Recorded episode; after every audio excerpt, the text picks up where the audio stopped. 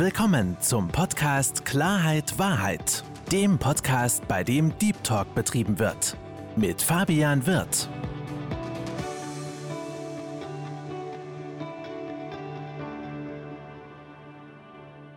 Hallo, liebe Zuhörer und herzlich willkommen zu meinem Podcast Klarheit Wahrheit. Ich freue mich, dass Sie dazugeschaltet haben und noch mehr freue ich mich, meinen heutigen Gast willkommen zu heißen. Herzlich willkommen, lieber Ilja Greschkowitz.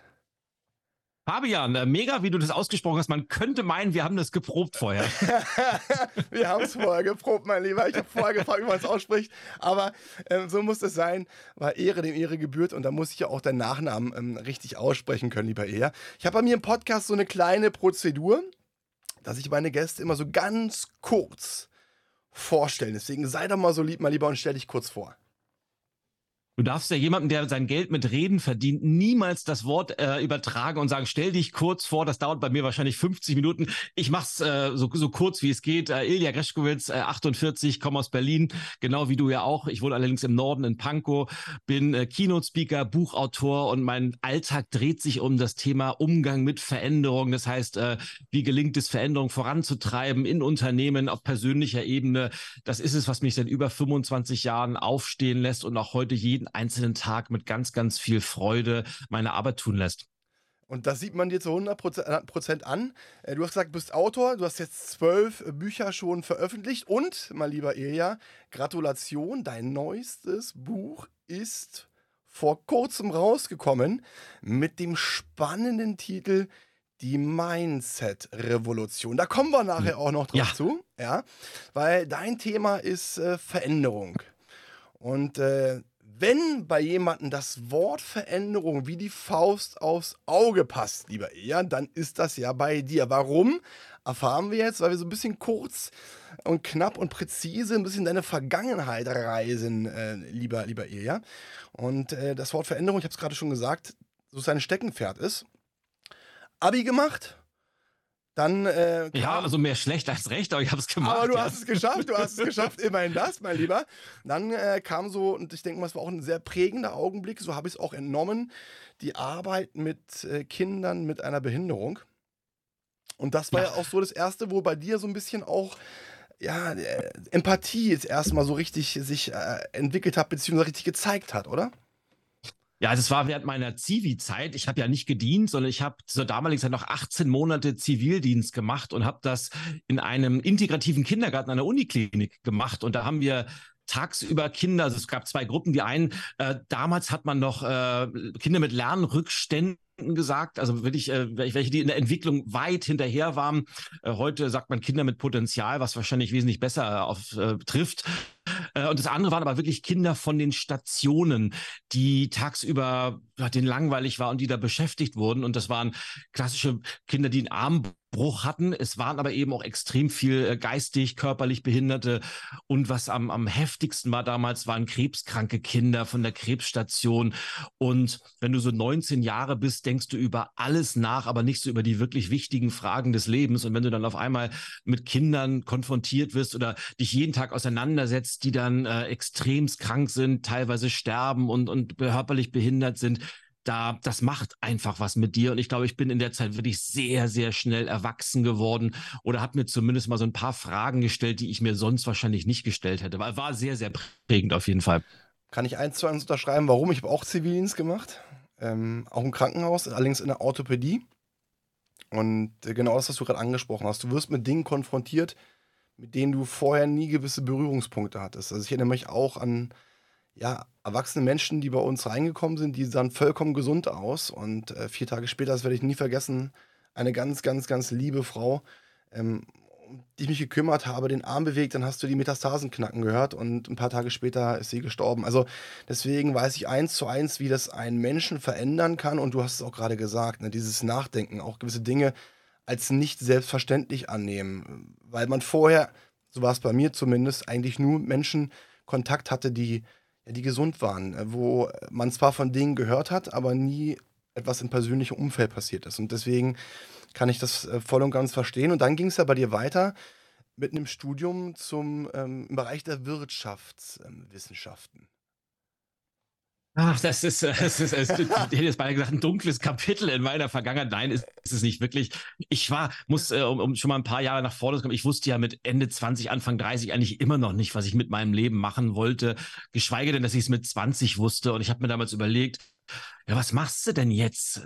Und was äh, willst du studieren? Willst du, willst du eine Ausbildung machen? Und habe gedacht, was, was schon cool wäre, wenn ich, wenn ich ein bisschen Geld verdienen würde. Und habe ich was, womit kann man Geld verdienen? Ja, machst du BWL.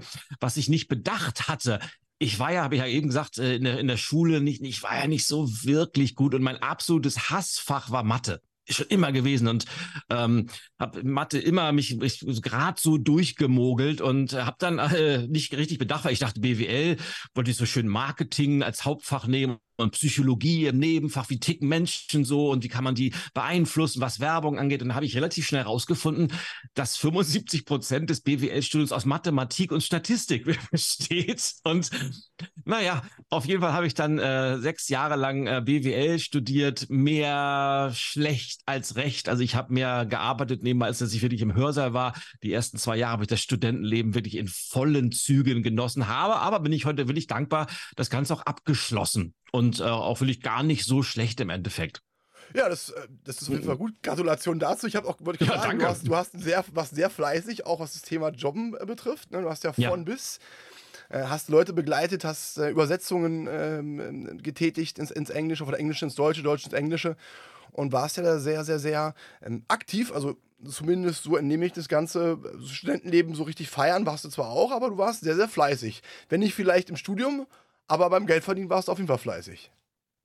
Naja, ich habe halt immer auch, klar habe ich mich ein bisschen auf, auf die ganzen Klausuren vorbereitet, aber halt immer so, ja, das das Nötigste, was man so machen muss. Also ich habe schon immer eine, eine Charaktereigenschaft gehabt, aber ich, wenn mich was interessiert, dann beiße ich mich da mit Haut und Haaren zu 100 Prozent fest. Das hilft mir heute einfach noch. Aber wenn mich was überhaupt nicht interessiert, dann interessiert es mich auch nicht und ich kann mich da noch so lange einarbeiten. Das, das, das ist, ist, einfach unfassbar schwer. Trotzdem habe ich, ich habe extrem coole Nebenjobs gehabt und ja, das hat mich, glaube ich, auch so ein bisschen auf, auf meine, damals schon auf meine Unternehmerlaufbahn vorbereitet, was, was, wofür ich heute sehr, sehr dankbar bin einfach. Ich weiß genau, wovon du sprichst, weil gerade Thema hm. Leidenschaft, wenn du was leidenschaftlich gerne machst, dann ist es auch keine Arbeit, dann ist es sozusagen Hobby und Freizeit. Wenn er aber was macht, worauf man überhaupt keine Lust hat, und ich glaube, liebe Zuhörer, das kennt jeder von uns, dann ist das eine, eine Qual. Aber du hast dein, dein Studium abgeschlossen und dann ging das Jahr, ähm, als du 27 Jahre alt warst, äh, bist du ja relativ äh, schon hoch eingestiegen bei Karstadt genau. in der Geschäftsführung mit. Nein, du musst dir vorstellen, äh, und ich habe ja auch, auch extrem viele, äh, extrem coole Jobs. Ich war ja während des Studiums schon Business Development Manager. Das war so zum, zur Zeit des, des neuen Marktes. Also da weiß man, wie lange das her ist. Und da habe ich gearbeitet für eine, für eine Softwarefirma und die haben mir damals einen Job angeboten und wollten mich als Business Development Manager nach, nach Indien schicken, weil es ging so um äh, damals total revolutionär, heute normal, also Outsourcing von indischen Fachkräften. Fachkräften an deutsche Unternehmen aus dem Mittelstand. War damals ganz neu und habe da lange, lange drüber nachgedacht. Und mein Vater kam aus einer sehr sagen wir mal, traditionellen Familie, meine Eltern, also wir waren, keiner von uns war wirklich reich, klassische Arbeiterfamilie, wo wir uns immer alles, also wir waren nicht wirklich arm, aber wir mussten uns wirklich immer alles erarbeiten. Und er gesagt, nee, nee, nee, all das ist ja brotlose Kunst, du machst was Vernünftiges, ja. Und vernünftig war halt damals für, für die Generation meiner Eltern äh, irgendwo Karriere im großen Konzern und dann die Karriereleiter hochsteigen und dann da bleiben. Und dann ich okay, wenn der das so sagt, dann, dann mache ich das einfach mal. Habe mich dann bei den verschiedensten Unternehmen beworben, bin auch tatsächlich relativ schnell genommen worden nach einem Assessment Center und bin dann tatsächlich mit 27 als damals jüngster Geschäftsführer bei Karstadt eingestiegen, äh, in, in der, als Filialgeschäftsführer eines, eines Warenhauses. Und ich fing an, das Unternehmen rutschte in die Krise rein, was zufällig gerade parallel war, äh, hatte nichts mit mir zu tun. Und wie das oftmals so ist in Krisenzeiten, hat sich einfach die, ja, der Ablauf der Dinge wahnsinnig verselbstständigt. Also wo du früher ein ganzes Leben, also die viele meiner Vorgänger waren teilweise 40, 50 Jahre in dem Geschäft drin und sind so alle fünf bis sechs Jahre mal versetzt worden von ganz, ganz kleine Filiale auf größere kleine Filiale, dann kleine mittlere Filiale, mittlere, mittlere und irgendwann, wenn du so 55, 60 warst, hast du mal eine ganz große Filiale leiten dürfen und bei mir ging das wahnsinnig schnell. Ich habe in sieben Jahren zehn verschiedenste Filialen äh, führen dürfen. Ganz zum Schluss, da war ich 33, äh, Wertheim am Kurfürstendamm, kennst du ja auch, äh, heißt heute Karstadt. Und das war damals ein absolutes No-Go. Wie kann man mit 33 da sitzen? Das war gerade für die ganzen älteren Kollegen absolut, äh, absolutes No-Go. Und naja, wie das so ist, äh, von außen haben wir gedacht, mein Gott, ist der erfolgreich. Aber innerlich wurde ich eigentlich von Jahr zu Jahr immer unzufriedener und habe mich damals schon gefragt, das kann ja jetzt noch nicht alles gewesen sein im Leben, da muss ja noch mehr sein. Und hatte eigentlich schon immer diesen, diesen Businessplan in der, in der Schublade, diese Idee, eigentlich willst du dich mal selbstständig machen. Und ich habe ja das große Glück gehabt, dadurch, dass ich mit unfassbar vielen Menschen zusammenarbeiten durfte, dass ich auch viele Workshops gegeben habe, dass ich Personalentwicklung betrieben habe, Verkaufsschulung und das war eigentlich schon immer mein Ding. Also Verkaufen, Einzelhandel mag ich heute noch. Mega coole Branche, super spannend. Aber was ich wirklich, was ich wirklich geliebt habe damals schon, war immer die Arbeit mit den Menschen. Und naja, wie das immer so ist, hat ja auch was mit dem Thema Veränderung zu tun. Wenn ich so kurz davor war, diese Entscheidung zu treffen, dann gab es nochmal eine Beförderung hier, einen neuen Dienstwagen da oder dieses Gefühl, ja, was ist, wenn es denn nicht klappt? Und naja, und so hat sich das immer weiter rausgezögert. Dann habe ich nochmal äh, ein Jobangebot von Ikea bekommen, das ich auch unmöglich ablehnen konnte, weil es einfach so gut war. Aber irgendwann ging es dann nicht mehr. Und dann habe ich 2009 war dann immer ein Finito. Da habe ich dann gesagt, jetzt, jetzt ist Schluss. Wenn, wenn nicht jetzt, wann dann, um mal die Höhner zu zitieren. Und dann habe ich äh, nochmal von vorne angefangen, bin ich ganz bei Null und habe mein eigenes Unternehmen gegründet. Genau, das war ja diese besondere Autobahnfahrt, wo es bei dir ja, ja. im Kopf Klick gemacht hat. Und äh, wir reden ja auch vom Thema Veränderung. Das ist dein Thema. Und es ist ja ein gewaltiger Schritt von jemandem, der erfolgreich im Angestelltenverhältnis ist, also abgesichert ist, du hast dein Gehalt bekommen, es war immer pünktlich drauf, zu sagen, stopp. Es war auch gar nicht so schlecht, muss ich sagen. Ja, das, das weiß ich. Das, das, das weiß ich. Also ich kann, man kann sich ungefähr ausrechnen, was du verdient hast. Aber umso spannender finde ich diesen Aspekt, Thema Veränderung, zu sagen, okay, du hast es gerade auch kurz erwähnt, du machst das Ganze, aber eigentlich mehr aufgrund des, des finanziellen Anreizes, schöner Mietwagen oder schöner, schöner Firmenwagen, ne, schöne Position. Man ist ja auch jemand, das kenne ich auch, man, man macht sich auch ein bisschen was aus Titeln, ne, das macht, gibt ja auch ein gutes Gefühl, um dann zu sagen, stopp, ich mache mich jetzt selbstständig, ich werde Unternehmer und mache meinen eigenen Laden auf. Ich meine, das sind ja gewisse Prozesse, die von vornherein so im, im, im Kopf arbeiten. Das passiert ja nicht von heute auf morgen. Aber da muss ja irgendwas passiert sein auf dieser Autobahnfahrt. Irgendeine Situation, wo du für dich final gesagt hast, Moment einmal, jetzt ist aber jetzt hier, jetzt reicht's. Was ist denn da passiert? Du hast vollkommen recht, Fabian. Es ist, äh, was ich gerade so lapidar erzählt habe, dann habe ich halt die Entscheidung getroffen und nochmal von vorne angefangen. Das ist ja das Ergebnis eines Prozesses, der bestimmt so drei, dreieinhalb Jahre gedauert hat und immer wieder von, von, von Zweifeln geprägt wurde. Was ist, wenn es nicht funktioniert und äh, was, was muss ich alles aufgeben? Und ich habe mir so viel erarbeitet und das ist dann auf einmal wieder weg. Und was ist, wenn es nicht funktioniert? Und natürlich hast du dann immer wieder viele kleine Impulse und irgendwann kommt, glaube ich mal, der, der entscheidende, wo du, ja, der den, der den letzten entscheidenden Kick dir gibt, wo du sagst, jetzt, jetzt wage ich einfach mal und so als zum Kontext, das war ja noch eigentlich, eigentlich viel, viel, äh, schlimmer in Anführungsstrichen, als, als ich das so erzähle, weil ich war damals, wir hatten gerade ein Haus in Berlin gebaut, hier in Pankow, und ich hatte gerade eine kleine Tochter, die war damals drei. Und wir hatten wirklich unser, unser mehr oder weniger die ganzen Ersparnisse in diesen Bau gesteckt und hatte natürlich auch noch eine Hypothek abzubezahlen. Und das heißt, ich wusste, wenn ich das jetzt mache, ich habe noch finanzielle Reserven für, sagen wir mal, maximal drei bis sechs Monate. Das heißt, ich musste auch sofort erfolgreich werden, wenn ich das dann machen wollte. Und von, von außen immer sowieso alle gesagt, ja, wie kannst denn du das machen? Völlig verantwortungslos und du musst ja auch an deine Kinder denken. Und ich glaube, ein paar Sachen haben mir dabei geholfen. Auf der einen Seite, ich habe ich hab damals in Hamburg gearbeitet, in Berlin gelebt und ich war wirklich die, ja, die komplette Woche drei bis vier Mal bin ich bestimmt hin und her gefahren immer und habe eins festgestellt, ich war nirgendwo ganz. Wenn ich auf der Arbeit war, war ich in Gedanken schon wieder zu Hause und auf der Fahrt, wann fahre ich los und wie plane ich das alles? Wenn ich zu Hause war, habe ich gedacht, ach, morgen muss der schon wieder los, da war ich gedanklich wieder woanders. Also ich, ich war innerlich sehr, sehr hin und her gerissen und es hat mich das hat was mit mir gemacht. Also ich war, war nicht mehr so gut drauf, ich war viel gestresst und ich war wirklich, ich habe diesen, ich habe jeden einzelnen Autobahnkilometer habe ich auswendig gekannt damals. Und Ja, und irgendwann, ich habe natürlich viel, viel Hörbücher gehört und ich habe viel Podcast gehört damals schon. Und ich glaube, irgendwann hat ein Satz, und ich kann dir nicht mehr genau sagen, welcher Satz das war, der hat was bei mir ausgelöst und ich stand wieder mal im Stau und habe mich über mich selber geärgert und war, war, war, war auf dem Weg nach, nach Hamburg und wollte eigentlich lieber in Berlin zu Hause sein. Und dann ist mir diese die Idee gekommen, es zwingt dich ja kein Mensch, dass du das jeden einzelnen Tag mitmachst, was du hier machst. Und du hast jederzeit die freie Wahl, dich anders zu entscheiden. Und das habe ich dann in dem Moment gemacht und bin dann rechts ran an den nächsten Rastplatz gefahren, äh, habe mit zitternden Händen mein, mein Telefon mir gegriffen, mein Diensthandy und habe dann meinen Chef angerufen. Aber was mir noch viel, viel mehr geholfen hat, ich glaube, das war in der Vorbereitung dieser Entscheidung, ist diese, diese berühmte Frage, ähm, die du wahrscheinlich auch kennst, ist dieses, was ist das Schlimmste, was passieren kann? Und die Antwort war relativ einfach, äh, nämlich äh, das Schlimmste, was passieren kann, ist, dass das alles nur ein großes Hirngespinst ist. Äh, keiner bucht meine Dienstleistung und nach einem halben Jahr bin ich pleite und ich muss wieder zusehen, dass ich mir einen vernünftigen, in Anführungsstrichen, Job suche. Und dann die zweite Frage, die ich mir gestellt habe, sollte das eintreten? Bin ich in der Lage, da eine Lösung für zu finden? Und die Antwort darauf hat mir totale Sicherheit gegeben, ein Gefühl von Sicherheit. Ja, auf jeden Fall, weil ich habe ja eine super Ausbildung gehabt. Ich hätte wahrscheinlich jederzeit wieder sofort zurückgehen können in, in den Handel, vielleicht nicht in der gleichen Position, aber ein, zwei drunter. Und wenn das nicht klappt, ich hätte auch immer noch einen Nebenjob annehmen können. Also mir sind so viele Sachen eingefallen, dass ich gesagt habe, ja, grundsätzlich kann da überhaupt nichts schiefgehen. Und wer nicht wagt, der nicht gewinnt. Und so habe ich die Entscheidung getroffen am Ende nachher. Glück, also Glückwunsch dafür, auch Respekt davor. Ähm, ich glaube, jeder Mensch, der sich mit gewissen Dingen beschäftigt, auch Thema Veränderung,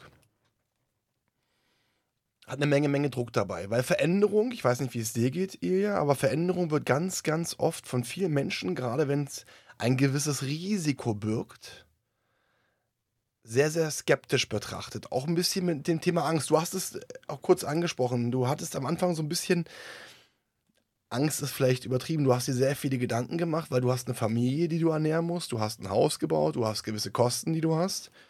Was kannst du denn den Menschen empfehlen beim Thema Veränderung? Du hast es ja kurz schon mal angerissen, einfach sich die Frage zu stellen, wovor habe ich eigentlich Angst? Was kann mir eigentlich passieren? Deswegen meine Frage an dich, was, was kannst du den Menschen an die Hand geben, die sich verändern möchten? Aber wo noch diese Stimme im Kopf vorhanden ist, die einen bremst und sagt, hm, nee, mach mal nicht.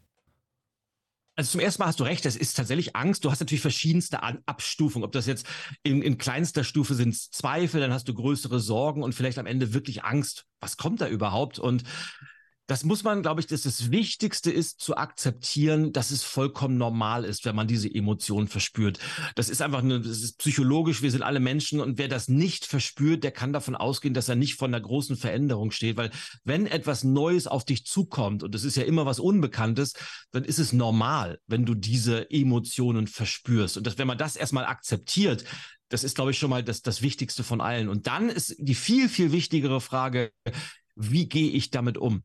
Und du hast im Prinzip zwei Möglichkeiten. Die einen lassen sich paralysieren, die sitzen so ein bisschen wie das Kaninchen vor der Schlange und die denken nur und steigern sich darin rein, was, was kann schiefgehen, was wird schiefgehen und malen sich das in den buntesten Bildern im Kopf aus und ja, machen gar nichts und vielleicht sogar noch zwei Schritte zurück. Und die anderen nutzen, also die akzeptieren, dass die Emotion da ist und nutzen das produktiv nach vorne. Ich will jetzt mal als, als zweites Beispiel bringen. Ich habe das ja heute noch, wo wir gerade von Gehalt gesprochen haben. Ich habe dann ja wirklich ähm, die ersten Jahre wirklich radikal runterfahren müssen von meinen Kosten und habe das alles nochmal aufgedröselt und habe meine Ausgaben eingespart, habe natürlich am Anfang wesentlich weniger verdient. Heute, äh, das ist ja im Nachhinein, ist man immer schlauer, äh, geht es natürlich finanziell viel, viel besser als damals. Äh, aber das wusste ich damals nicht. Aber trotzdem ist mein Unternehmen ist wirklich Jahr für Jahr für Jahr gewachsen und trotzdem auch, nach, ich weiß noch, nach meinem absolut erfolgreichsten Jahr, das war das letzte Jahr vor der Pandemie, da habe ich am, am Jahresende da gesessen und gedacht, wow, was war das denn für ein geiles Jahr? Und gleichzeitig habe ich sofort im Kopf gehabt, was ist, wenn es nächstes Jahr nicht mehr so weitergeht? Dann, dann kann, kannst du deine Rechnung nicht mehr bezahlen, dann verhungerst du. Das, ist, das sind eigentlich blödsinnige Gedanken, die du da im Kopf hast, aber trotzdem sind sie da. Und ich nutze dann solche Gedanken oder solche Emotionen vor allem, um das produktiv zu nutzen. Und dann frage ich mich, was muss ich machen, um damit das nicht passiert? Das sind eigentlich meine produktivsten Momente. Dann fange ich an, neue Ideen zu entwickeln. Dann fange ich an, Produkte zu designen. Dann gucke ich mir an, was hat sich am Markt getan? Was kann ich an meinen Dienstleistungen verändern? Das heißt, ich nutze die Emotion, um vorwärts zu gehen. Das heißt, mich der, der, der Emotion zu stellen, wie so Feuerwehrleute, die in ein brennendes Haus reinlaufen, während alle anderen rausrennen, die gehen rein, die stellen sich der Gefahr. Und das ist, glaube ich, der beste Umgang, den du haben kannst, weil wenn du erstmal in Bewegung bist, dann stellst du A fest, dass die meisten Ängste gar nicht eintreffen. Und wenn sie dann da sein sollten, dass du so gut in Bewegung bist, dass du auf jeden Fall immer eine Lösung findest. Wichtige Ansatzpunkte und äh, vor allem Veränderungen. Du hast es auch gesagt, für manche Leute ist es ein Schritt nach hinten, man macht sich viele Gedanken. Hat ja auch ein bisschen was damit der Motivation zu tun. Und auch das Thema Motivation ist ja ein Thema, was uns beide sehr beschäftigt. Dich beruflich mehr als mich im Privaten, weil ich liebe es, mich selbst zu motivieren. Wie hast du dich selbst motiviert? Ich meine, na klar, du hast deine Familie, du hast einen gewissen Druck, aber was hast du so für Tipps oder was kannst du für Tipps und Tricks unseren Zuhörern so an die Hand geben, um sich zu motivieren, weil Motivation ist ja im Endeffekt der Motor, um voranzukommen, um, ich sag jetzt mal, Gas zu geben, um, um morgens aufzustehen und zu sagen, jetzt wir machen jetzt hier nicht auf Chaka, sondern, du weißt, ich das meine, aber um, um, um, um einfach voranzugehen. Es ist in der Tat ein, ein, ein, wahnsinnig faszinierendes Thema und äh, du hast recht, Motivation wird oftmals mit diesem Chaka-Chaka und laut äh, gleichgesetzt. Ich glaube, der Ansatz von vielen Menschen ist so falsch aufgebaut, dass man es eigentlich um 180 Grad drehen müsste, weil viele Menschen funktionieren, glaube ich, nach dem Muster, wenn ich nur motiviert genug wäre, könnte ich mit dem anfangen, was ich eigentlich gerne machen würde das Problem bei uns Menschen ist, wir fühlen uns eigentlich selten danach, also nach diesem berühmten, ich fühle mich jetzt danach, eine Veränderung vorzunehmen, ich fühle mich jetzt danach, Sport zu treiben, ich fühle mich jetzt danach, mein, mein Projekt anzugehen. Und wenn man immer darauf wartet, dass man von dieser Motivation geküsst wird, dass die auf einmal durch uns durchströmt, das wird nie passieren. Das heißt, mhm. der Weg ist eigentlich der umgekehrte. Man muss sich Wege schaffen, dass man anfängt loszugehen, dass man in Bewegung kommt, dass man kleine Schritte geht und die ersten Erfolgserlebnisse hat. Und dann passiert was Spannendes. Wenn man sich auf den Weg macht, dann kommt die Motivation von ganz alleine beim Tun, beim Umsetzen und beim Machen.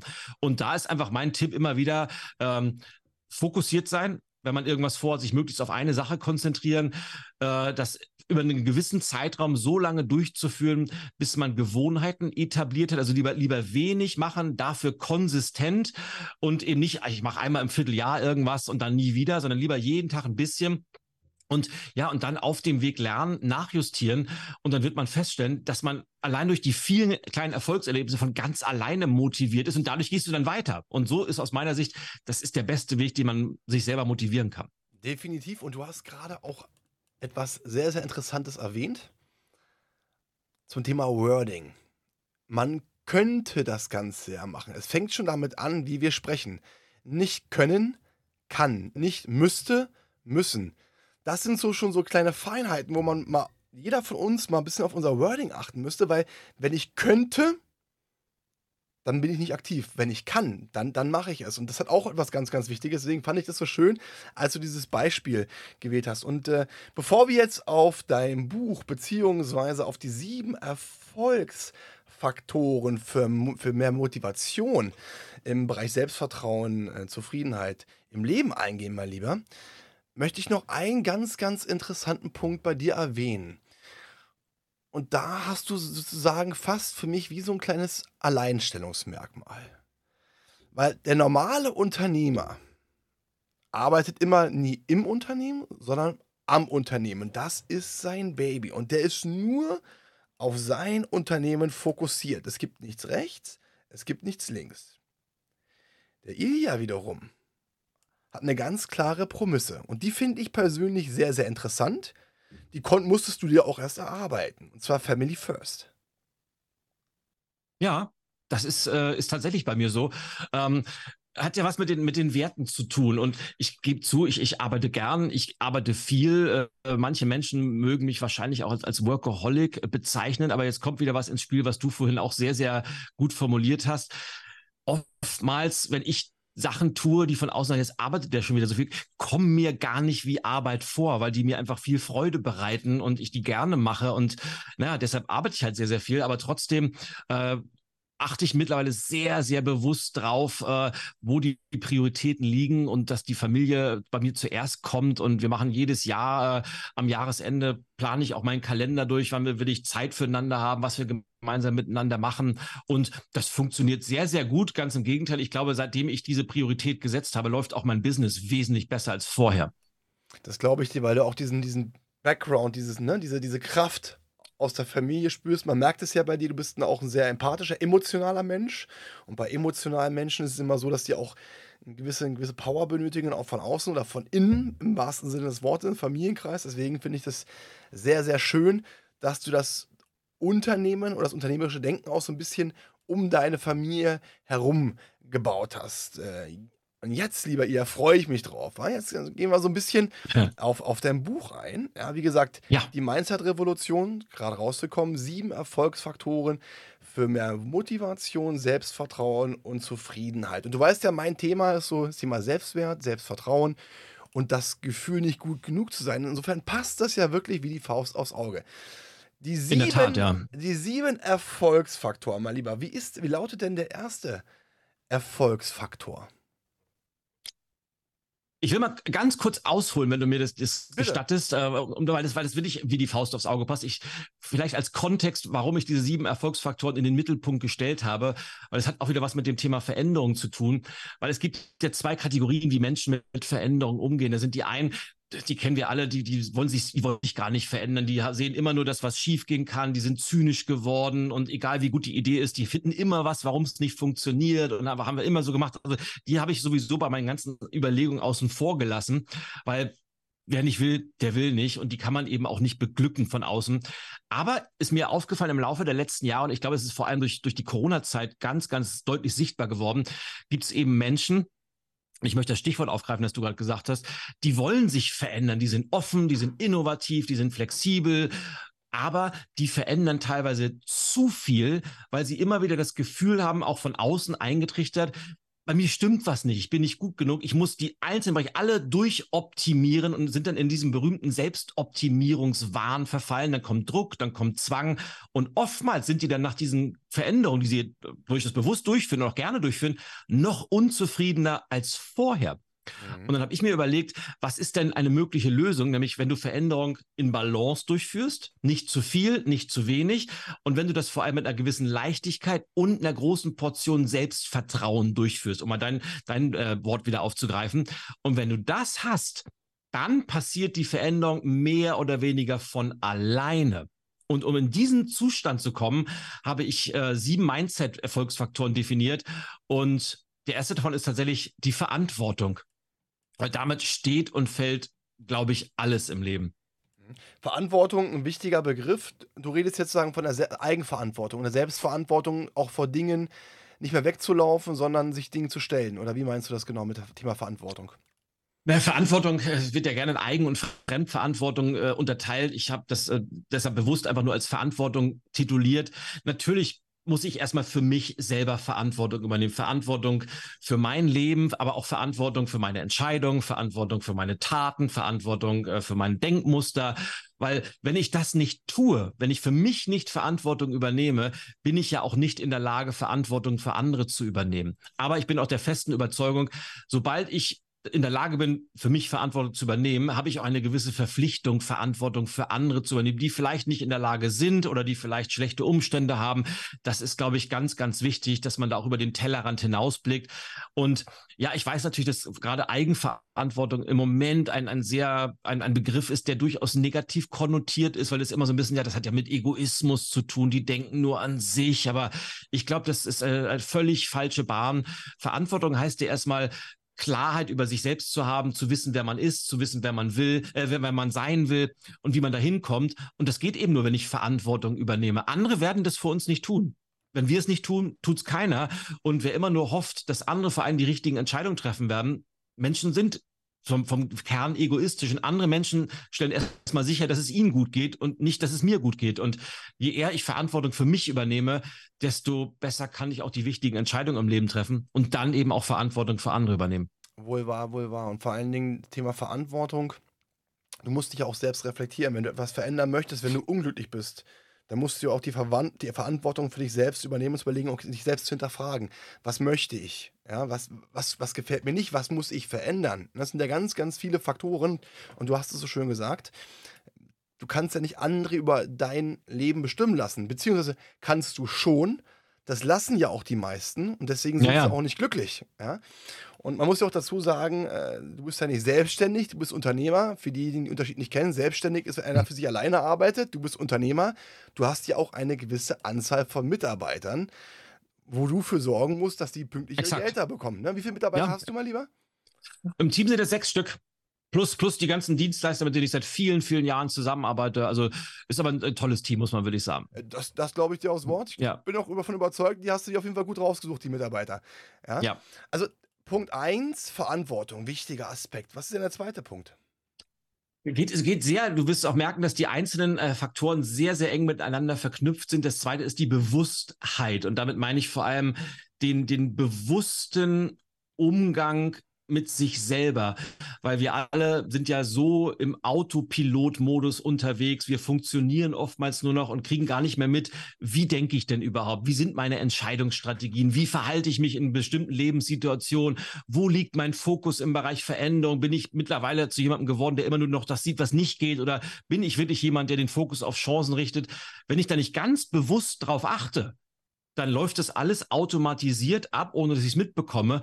Und bei einem Großteil der Menschen ist es tatsächlich, ähm, dass es eher in eine negative, problembehafte Richtung dreht. Und ich sag mal, unser, muss ich dir nicht erklären, dass das Mindset beeinflusst ja unser Denken, unser Handeln, unsere Entscheidungen, jede einzelne Sekunde im Leben. Und wenn ich da nicht mal bewusst hinschaue, dann tut es halt seinen Dienst, was ja auch ganz cool ist. Deshalb bewusst hinschauen und dann gegebenenfalls nachjustieren und mal zu sagen, wie, wie müsste ich anders denken oder wie müsste ich meinen Fokus ausrichten, damit ich das habe, was ich gerne haben möchte. Und je bewusster man durchs Leben geht, aber auch mal bewusst wahrnimmt, wie dankbar man sein kann für die Lebenssituation, in der wir sind, ähm, da passiert schon eine ganze Menge. Ich war vor, vor zwei Wochen, war ich äh, für eine zweiwöchige Reise in Namibia und Südafrika und wir sind dann eingeladen worden einen Abend zum Essen in so einem Township und wenn du da bewusst mal die Umgebung wahrnimmst und feststellst, dass da Menschen dich einladen zu sich nach Hause, die teilweise kein kein fließend Wasser haben, die keinen, keinen dauerhaften Strom haben, die sich mit acht, neun Leuten eine ganz kleine Hütte teilen müssen und trotzdem super happy sind, dann macht das schon was mit dir, weil du auf einmal bewusst mitkriegst, na, viele der Sachen, über die wir uns hier aufregen, sind eigentlich völlig, völlig lächerlich und aber auch mal das meine ich damit, bewusst mal aus der Vogelperspektive auf die eigene Situation zu schauen, das ist schon, glaube ich, ganz, ganz wichtig im Leben. Hundertprozentig auch bewusst machen, wie gut es einem eigentlich wirklich geht. Das ist ein ganz, ganz wichtiger Punkt. Dinge zu schätzen. Und du hast vorhin was angesprochen, was ich auch als sehr, sehr wichtig empfinde. Weil ich festgestellt habe, dass sehr, sehr viele Menschen, in meinen Augen zu viele Menschen, mehr in Problem denken und in, dann in Problemen versinken, anstatt lösungsorientiert zu agieren. Du bist ja auch jemand, du bist äh, sehr aktiv, du bist im Austausch mit Menschen, du coachst Menschen, ähm, Unternehmer. Wie schaffen es Menschen, die in Problemdenken gefangen sind, lösungsorientiert zu werden? Wie, hast du da so einen Tipp, wie man das schafft? Wie schafft man es, diesen Scheiter umzusetzen? Es geht, passt wunderbar zu diesem Thema Bewusstheit, weil die meisten Menschen kriegen ja nicht mal mit, dass sie in diesem Problemdenken gefangen sind. Wenn du die darauf ansprichst, würden die wahrscheinlich zu dir sagen, ja, Fabian, das, ich bin ja eher Realist. Und dann würden die dir äh, in epischer Breite erzählen, warum das alles nicht geht und warum das so schlimm ist und furchtbar und bla bla. Und schon sind die wieder in diesem Problemstrudel drin. Es gibt da tatsächlich nur eine Lösung, weil wir können das den Leuten nicht von außen aufzwingen. Funktioniert ganz, aber es kann nur von innen rauskommen und das geht nur durch Bewusstheit. Indem du erstmal dir bewusst bist, da könnte was dran sein. Vielleicht denke ich ja wirklich zu sehr in Problemen. Und dann musst du diesen Schalter wirklich selber umdenken. Und da gibt es wirklich, wenn ich diese Entscheidung getroffen habe, und diese Entscheidung kann dir einfach, glaube ich, auch keiner abnehmen, ähm, dann gilt es einfach darum, meine Philosophie ist ganz einfach, Probleme sind ja nun mal da. Also auch, auch, auch positive Menschen sind ja mit Problemen konfrontiert und müssen durch Krisen gehen und haben Schicksalsschläge zu meistern oder sonst was. Aber Problem wahrnehmen, zu akzeptieren, dass es da ist, aber gleichzeitig schon immer in Lösungen denken und sich zu fragen, wie könnte eine mögliche Lösung aussehen. Das heißt, du hast das Problem als Ausgangspunkt für eine Veränderung, bist aber vom Fokus direkt schon in der Lösung drin. Und alleine dieser Shift im Mindset macht eine ganze Menge. Und was natürlich auch hilft, ist sich vielleicht nicht so sehr mit Menschen zu umgeben, die ebenso in Problemen gefangen sind. Es gibt ja diese typischen Jammerstammtische, wo man den ganzen Abend sich nur über, darüber unterhält, was alles nicht funktioniert in der Welt. Sich vielleicht doch mal Menschen zu suchen, die etwas positiver sind, das hat dann auch immer einen sehr, sehr großen Effekt.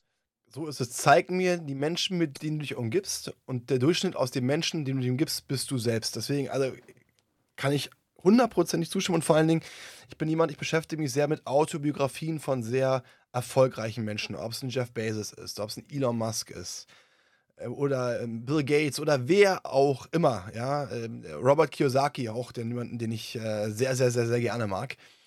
All diese Menschen standen vor irrsinnigen Herausforderungen und all diese Menschen haben es gelernt, sehr lösungsorientiert zu arbeiten, weil es bringt ja nichts, wenn du ein Problem hast und du den Kopf in den Sand steckst. Das Problem wird sich ja nicht auflösen. Du kannst, äh, bekommst keine Luft mehr. Das ist der einzige Punkt. Und deswegen finde ich das einen ganz wichtigen Ansatz auch.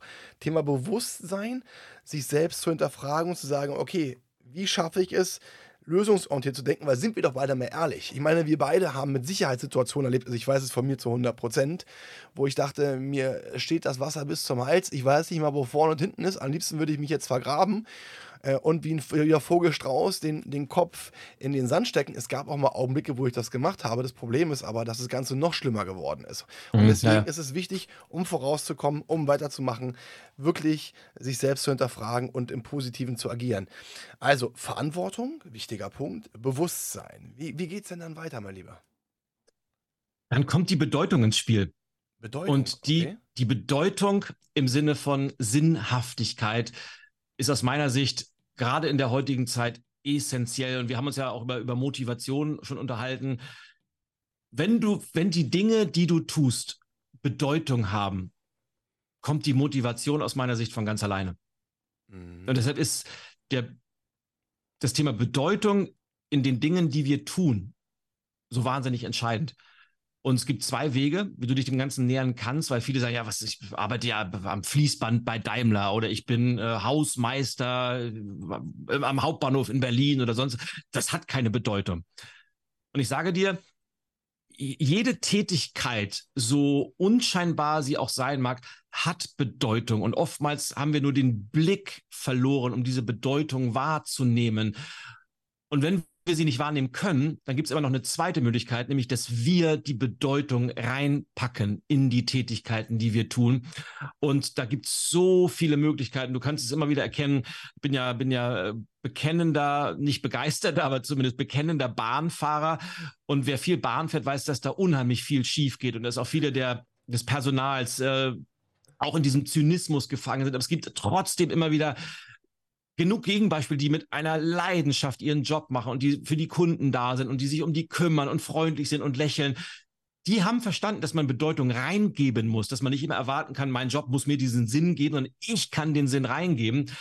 Und wenn ich, nur, nur mal um im Jobkontext zu bleiben, wenn ich partout nicht in der Lage bin, eine Bedeutung oder einen Sinn wahrzunehmen und wenn ich es auch nicht schaffe, Bedeutung reinzugeben, warum auch immer, dann gibt es nur noch, glaube ich, aus meiner Sicht eine Möglichkeit, nämlich schleunigst sich nach einer Alternative umzusehen, weil ein Leben ohne Bedeutung, ohne Sinn ist auf Dauer, glaube ich, das ist zum Scheitern verurteilt, weil es einfach direkt in die Unzufriedenheit führt. Definitiv. Und wenn ich mir vorstelle, dass 70 Prozent der Arbeitnehmer in Deutschland schon ihren Job gekündigt haben, ist das schon eine sehr alarmierende Zahl. Und äh, Thema Sinnhaftigkeit, jeder Job von außen betrachtet hat einen Sinn, weil du machst etwas um dem Unternehmen damit zu helfen. Die Sinnhaftigkeit für das Unternehmen und wiederum die Sinnhaftigkeit für sich selbst, also macht es für mich persönlich Sinn, diesen Job zu machen, sind natürlich zwei verschiedene Paar Schuhe. Das hast du auch so schön beschrieben und deswegen mein Tipp an dich, beziehungsweise hast du ja auch die Frage für dich gestellt. Ich meine, als du diesen Schritt gegangen bist, von deinem damaligen sehr gut bezahlten Job, sehr erfolgreich warst, hast du ja auch die Sinnhaftigkeit in Frage gestellt. Du hast zwar den Sinn fürs Unternehmen gesehen, das hast du vorhin auch gesagt, du warst sehr, sehr, sehr gut. Aber für dich selbst macht es dir Spaß, macht es dich glücklich. War der Sinn nicht gegeben. Exakt. Es gibt ja unterschiedliche Kategorien von Sinn. Es muss ja nicht nur das Unternehmen sein, es kann ja auch sein, weil du deinen Kollegen das Leben einfacher machst oder weil, weil deine Kunden glücklich sind durch das, was du tust. Aber im Endeffekt muss es auch für dich immer einen gewissen Sinn haben und das muss immer irgendwo in, in Balance sein. Und ja, wenn, das nicht mehr da ist, dann muss man halt auch mal über, über Veränderungen nachdenken. Das ist, glaube ich, vollkommen normal. Aber viele, und du hast ja gerade von diesen 70 Prozent gesprochen, das ist ja noch viel schlimmer. Die meisten haben ja gar nicht de facto gekündigt, sondern vor allem innerlich gekündigt. Das heißt, die sind die sind körperlich noch da, die sitzen da in ihrem Büro, die stehen dann noch an, an der Kasse, wo auch immer, aber innerlich sind die schon länger, haben die langst abgeschaltet, machen Dienst nach Vorschrift maximal noch.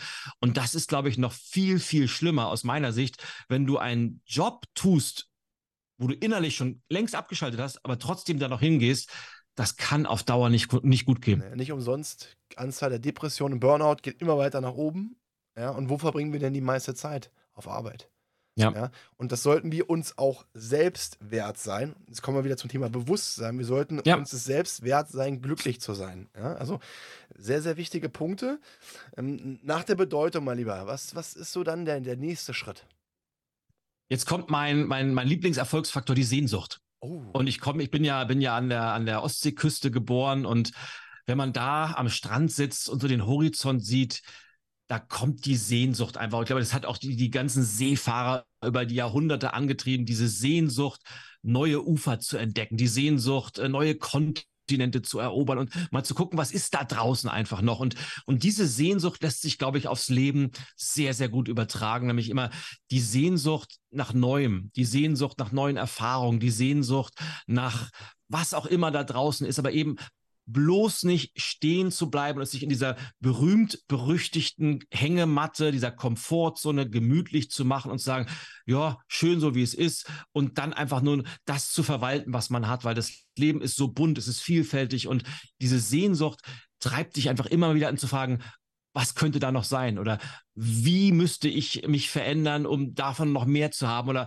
was gibt es noch für Bereiche, die ich noch nicht entdeckt habe? Kann ich eine neue Sprache lernen? Kann ich ein Musikinstrument lernen? Dieses Konzept des lebenslangen Lernens ist in der heutigen Zeit essentiell geworden. Und diese Sehnsucht führt dich eben dazu, dass du nie diesen Hunger nach Lernen, nach Weiterentwicklung verlierst. Auch die Sehnsucht nach den Zielen, nach den Wünschen und Träumen, die man sich, die man sich äh, gestellt hat? Ich glaube, die, die Sehnsucht ist der Antrieb, dieses, mhm. was, was ist da noch, was könnte da noch sein? Und die Ziele ergeben sich, glaube ich, zwangsläufig, wenn du dich traust, dieser Sehnsucht nachzugeben, weil dann wird das Ganze etwas konkreter und dann fängst du mit Sicherheit irgendwann an zu sagen, ja, das, nehmen wir mal das Beispiel, ach, was, was könnte ich noch mal machen, um etwas kreativer zu sein? Und dann sagst du, ach, ich könnte ja mal ein Musikinstrument lernen. Dann fängst du an zu recherchieren und dann setzt du dir irgendwann das Ziel, ich will Klavier spielen lernen. Nur mal als, als ganz plastisches Beispiel dafür. Und dann kannst du, okay, suche ich mir jetzt einen Lehrer, der macht mit mir einen Übungsplan und, und dann wird das immer konkreter. Aber ich glaube, diese, diese innere Sehnsucht, dieser Drang, dich weiterzuentwickeln und dazu zu lernen, das ist was, was den Ursprung, was so die Quelle des Ganzen ist. Hast du sehr schön ausgedrückt, mein Lieber. Kann, ja, könnte ich, kann ich nicht besser sagen. Und wenn du jetzt die Sehnsucht spürst, wenn du diese Wärme hast, wenn du dieses gutes Gefühl hast, was kommt denn dann? Dann kommt die Gelassenheit. Und mit Gelassenheit meine ich vor allem nicht zu verkrampfen, weil ich habe das am Anfang gesagt, wenn du Veränderungen mit Krampf, mit Druck, mit Zwang angehst, funktioniert nie. Äh, nimm, nimm zwei Beispiele. Stell dir vor, du bist äh, war verschuldet oder unverschuldet, du bist auf einmal arbeitslos geworden und du brauchst händeringend einen Job, weil du deine Miete sonst nicht bezahlen kannst, weil du weißt, meine Kinder haben nichts zu essen auf dem Tisch und ich muss wahrscheinlich aus meinem, meiner Wohnung ausziehen und, und du kriegst auch einmal ein Jobinterview angeboten und du gehst dahin und du weißt, ich brauche diesen Job unbedingt, du bist verkrampft und du bist nicht locker und du gehst da rein, weil du den Druck verspürst, ich muss diesen Job haben und deine ganze Körpersprache strahlt das aus und ich kann dir garantieren, auch wenn es jetzt ein hypothetisches Beispiel ist, du wirst diesen Job niemals nie bekommen, einfach weil wer verkrampft ist, der ist nicht sich selbst und äh, funktioniert einfach nicht. Umgekehrt, wenn du ein Angebot bekommst, Mensch, wir würden dich gerne mal zu einem Interview einladen und du sagst, ja, höre ich mir gern mal an, aber eigentlich brauche ich den Job überhaupt nicht. Auf einmal bist du locker. Du hast eine gewisse Gelassenheit, Leichtigkeit. Du kommunizierst ganz anders. Du hast ein ganz anderes Charisma auf einmal. Du strahlst andere Sachen aus. Und auf einmal funktioniert das Ganze. Die bieten dir den Job an oder nimm das Thema Flirten.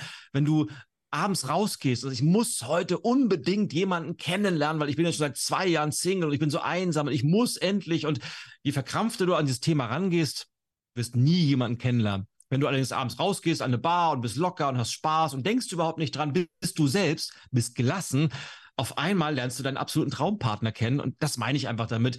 Diese, diesen Faktor Leichtigkeit, gelassener Umgang mit dem Thema Veränderung, der ist einfach essentiell, wenn man entsprechende Ergebnisse haben will. Ja, bin ich bei dir. Ich bin jetzt auch gelassen, habe Gelassenheit gelernt, aber wenn du jemanden sagst, der diesen Druck verspürt, Mensch, sei doch mal gelassen weißt du genau, welche Antwort du bekommst. Ja, wie soll ich das denn bitte schaffen? Ja, deswegen vielleicht meine Frage an dich. Lass uns da ein bisschen tiefer einsteigen. Wie schafft man es denn, Gelassenheit zu lernen, bzw. gelassen zu sein?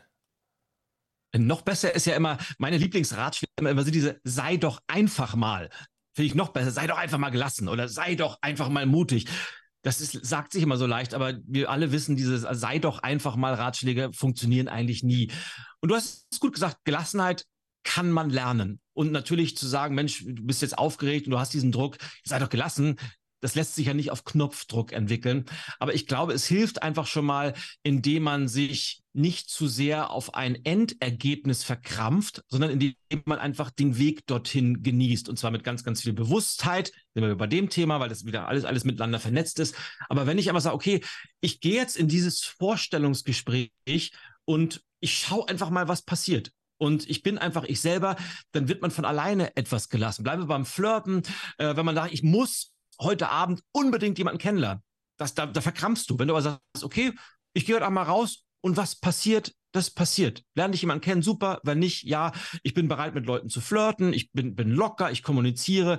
Dann bist du auf einmal gelassen. natürlich nicht von einem Abend ist der Schalter umgelegt. Aber wenn du mit diesem Mindset an dein Leben rangehst und vor allem den Weg mehr genießt und dich nicht auf Teufel komm raus auf ein ganz konkretes Endergebnis fixierst und wenn du das nicht erreichst, hast du dir sofort dieses Scheitern eingeredet, verkrampfst du ja noch mehr und wirst noch, noch nervöser und hast noch mehr Druck, dann auf Dauer regelmäßig Gewohnheiten aufbauen, kommt diese Gelassenheit einfach, weil du auch da wieder Erfolgserlebnis hast. Mit jedem kleinen Erfolgserlebnis, das du hast, wirst du gelassener, weil du weißt, wow, funktioniert ja. Und diese Summe der vielen, vielen kleinen Erfolgserlebnisse führt dann eben später zu einer gewissen Gelassenheit. Aber wie auch so oft, wenn es um das Thema Persönlichkeitsentwicklung oder persönliches Wachstum geht, das ist halt nichts, was man per Fingerschnipp machen kann, sondern es heißt ja nicht umsonst Persönlichkeitsentwicklung. Man muss sich halt entwickeln und den Weg gehen. Man muss die verschiedenen Stufen erklimmen und das dauert halt manchmal seine Zeit, aber wenn man bereit ist, diesen Weg zu gehen,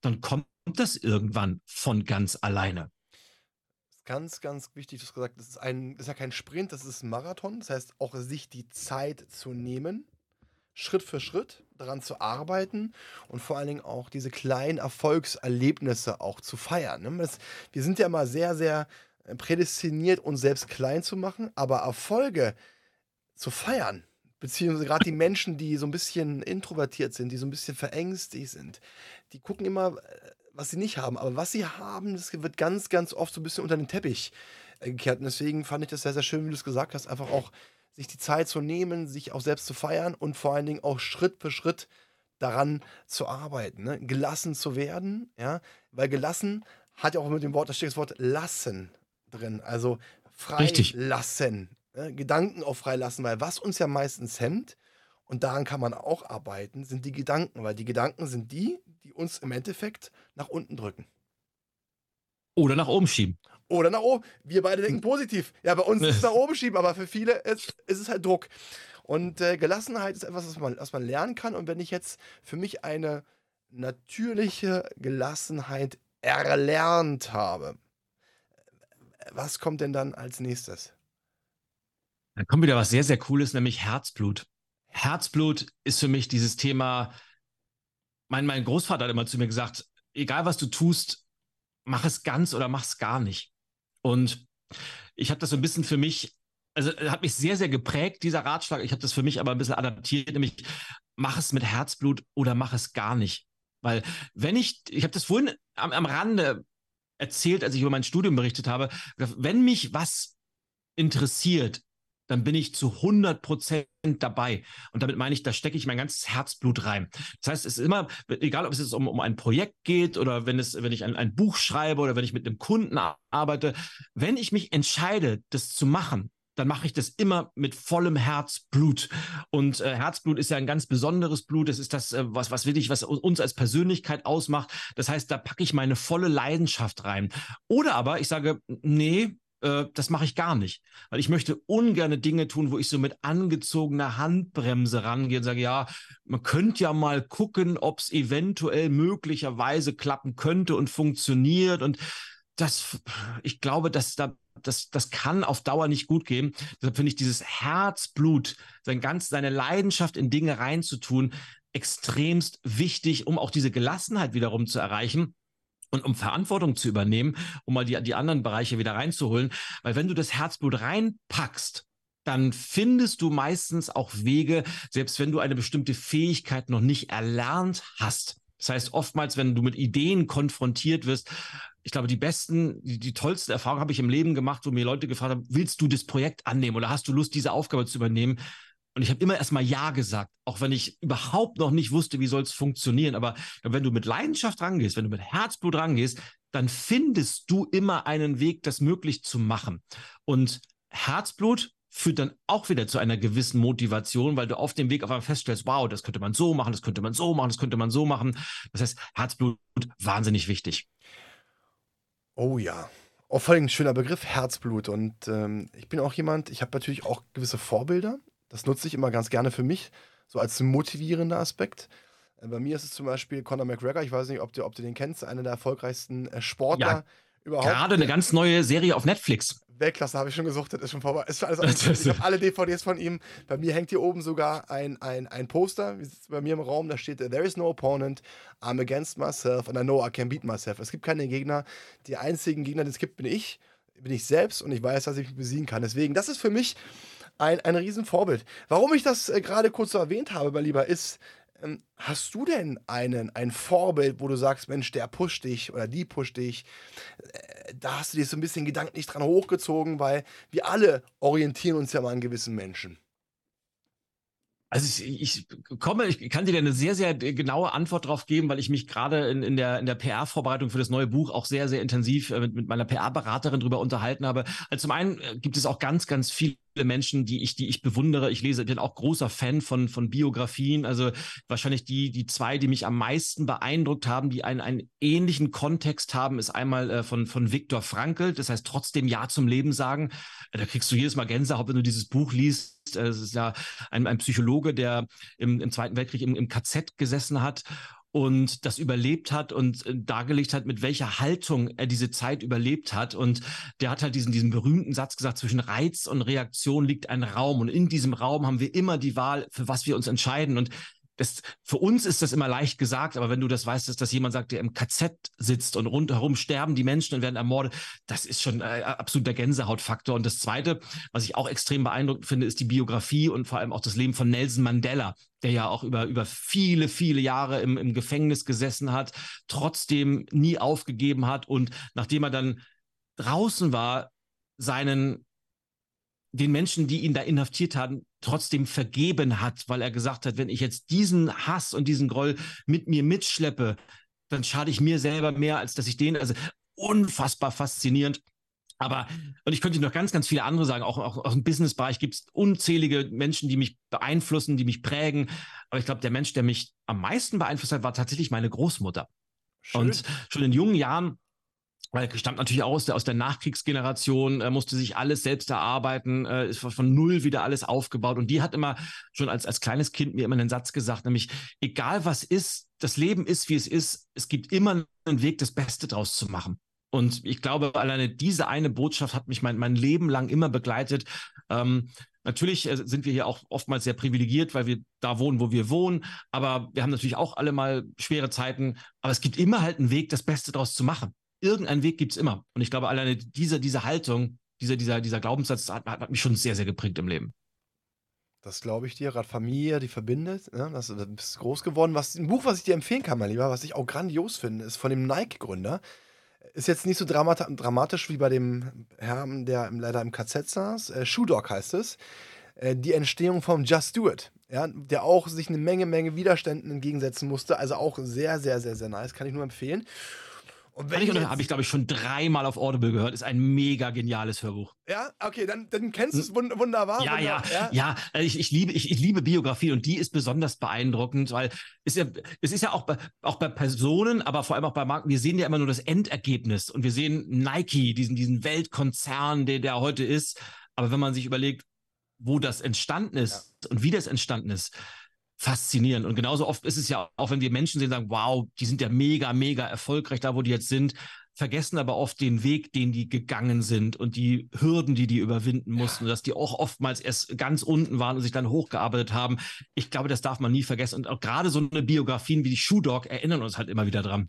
Hundertprozentig von der politischen Situation damals, ohne jetzt zu, zu tief aufs Buch einzugehen, ne, wo er dann nach Japan gegangen ist, damals noch Krieg Amerika, Japan und so. Es ist ja Wahnsinn, ja. welche Widerstände er dann gegangen ist. Aber finde ich auch eine sehr, sehr inspirierende Geschichte. Wenn jetzt unser Herz pocht, wenn das Blut fließt, was ist denn der siebte und letzte Punkt, mein Lieber? Der siebte und letzte Punkt ist der, von dem ich mir wünschen würde, dass er viel, viel, viel mehr Einzug in unserem Leben, in unserer ganzen Gesellschaft hat, nämlich Positivität. Oh ja. Oh, Für ja. mich wahnsinnig entscheidend. Äh, wir leben ja in Zeiten, die so sehr von Nörgelei, von gegenseitiger Schlechtmacherei, von Ellenbogenmentalität und wir malen den Teufel an die Wand und alles ist schlecht und furchtbar.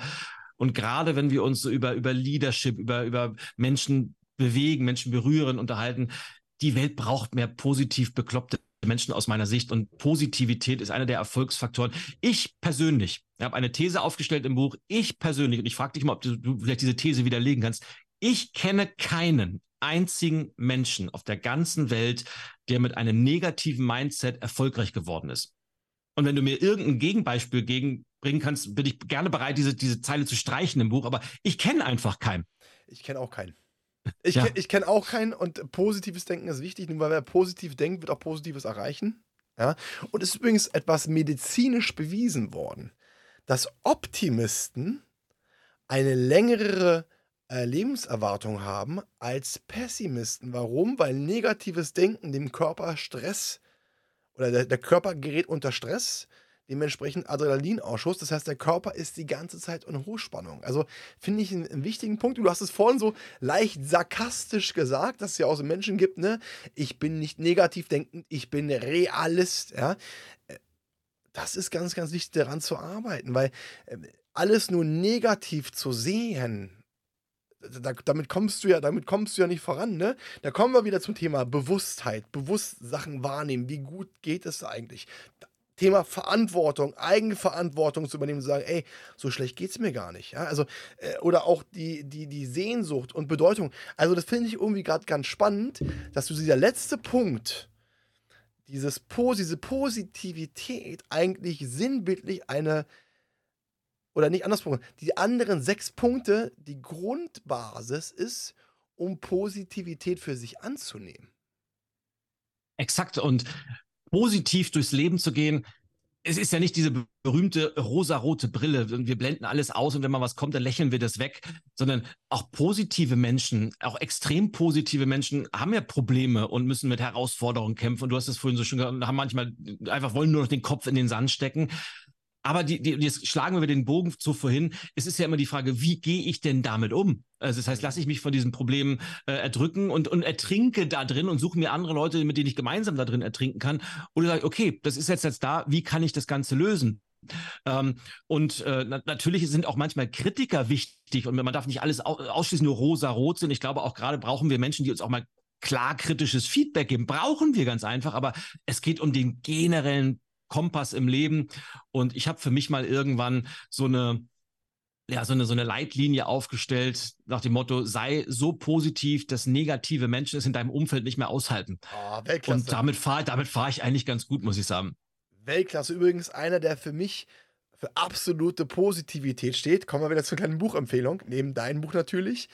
ähm, ist Sir Richard Branson. Also auch äh, die Autobiografie von ihm ist zwar ein ziemlich dicker Wälzer, aber unfassbar geil zu sehen, wie, wie, der positiv geblieben ist, wo alle anderen Panik bekommen haben und aufgrund dieses positiven Denkens auch ähm, die Gedanken wunderbar ordnen konnte. Ja, absolute Weltklasse. Hast du das schon gelesen oder per Audible? Richard Branson habe ich logischerweise auch schon gelesen. Ich bin wirklich, ich bin äh, wirklich Bücherwurm und äh, gerade Biografien äh, ist, ist ein Steckenpferd von mir, weil so unterschiedlich die Menschen auch sein mögen, das jetzt äh, bekannte Menschen sind, ob es nicht so bekannte Menschen, ob es Sportler sind, ob es Unternehmerinnen sind, ähm, die haben gewisse Sachen, wiederholen sich wieder und wieder. Und das finde ich immer das, das richtig Faszinierende, dass es einfach bestimmte Eigenschaften gibt, die all diese Menschen miteinander verbinden. Oh ja, das hast du sehr schön gesagt. Und eins möchte ich noch empfehlen. Ähm, die, kennst du, äh, Kobe Bryant sagt dem vom Namen sicherlich was. Ne? Die Selbstverständlich. Black, die Black Mamba Mentality, also auch ein sehr, sehr geiles Buch. Geht mehr Richtung Basketball, aber es ist trotzdem sehr, sehr interessant, so diese, dieses, dieses, dieses Mindset. Und ein Thema, und es passt ja auch zu deinem Buch, finde ich ganz, ganz wichtig, weil ich war damals, ich habe damals Lesen gehasst. Ich habe es gehasst. Und seit mehreren Monaten inhaliere ich Bücher. Also ich lese nicht so und abgehakt, sondern ich inhaliere sie. Und äh, das ist ein ganz wichtiger Punkt, weil seitdem ich auch sehr viel lese und ich lese ungefähr in zwei Wochen drei Bücher. Es sei denn, es sind Riesenklopper. Ähm, da brauche ich ein bisschen länger. Aber ansonsten lese ich so ungefähr in zwei Wochen drei Bücher. Und es ist unfassbar, wenn man, was man so alles aufnimmt und wie einen das auch pusht und voranbringt. Weil ich bin so einer, ich stehe morgens extra, du wirst es nicht glauben, mein Lieber, um halb fünf auf damit ich vor dem Sport bis Viertel nach sechs lesen kann und das, was ich dann sozusagen gelesen habe, beim Sport auch verarbeiten kann und drüber nachdenken kann. Und deswegen, liebe Zuhörer, kann ich nur wärmstens ans Herz legen, dass Sie sich das Buch, und ich mache jetzt hier keine Schleichwerbung, ja, die Mindset-Revolution vom lieben Irja holen, ja, weil äh, wir haben, und das ist übrigens das erste Mal eine Premiere, mein Lieber, dass ich bei einem, einem Gesprächspartner sehr tief äh, ins, ins Buch eingestiegen bin. Habe ich sonst noch nie gemacht, aber es passt einfach thematisch wie die Faust aufs Auge. Ähm, kann ich das Ganze nur wärmstens weiterempfehlen und möchte mich bei dir, lieber Ia, recht herzlich bedanken, dass du dir die Zeit genommen hast. Es hat mir eine Menge, Menge Spaß gemacht und vielen lieben Dank. Fabian, es war mir ein Fest und du weißt ja, äh, ein Gespräch ist immer nur so gut wie die Fragen, die gestellt werden und deine waren ey, richtig cool. Also war mir eine große Freude. Liebe Zuhörer, ich möchte mich auch bei Ihnen bedanken, dass Sie sich die Zeit genommen haben. Und ich bin davon überzeugt, es war für Sie ein sehr, sehr gutes Investment, dass Sie einiges für sich mitnehmen können. Ich möchte mich bei Ihnen bedanken. Bleiben Sie gesund und haben Sie einen wunderbaren Abend. Das war Klarheit Wahrheit, der Podcast mit Fabian Wirth. Für weitere Folgen abonniert den Podcast-Kanal und lasst eine Bewertung da.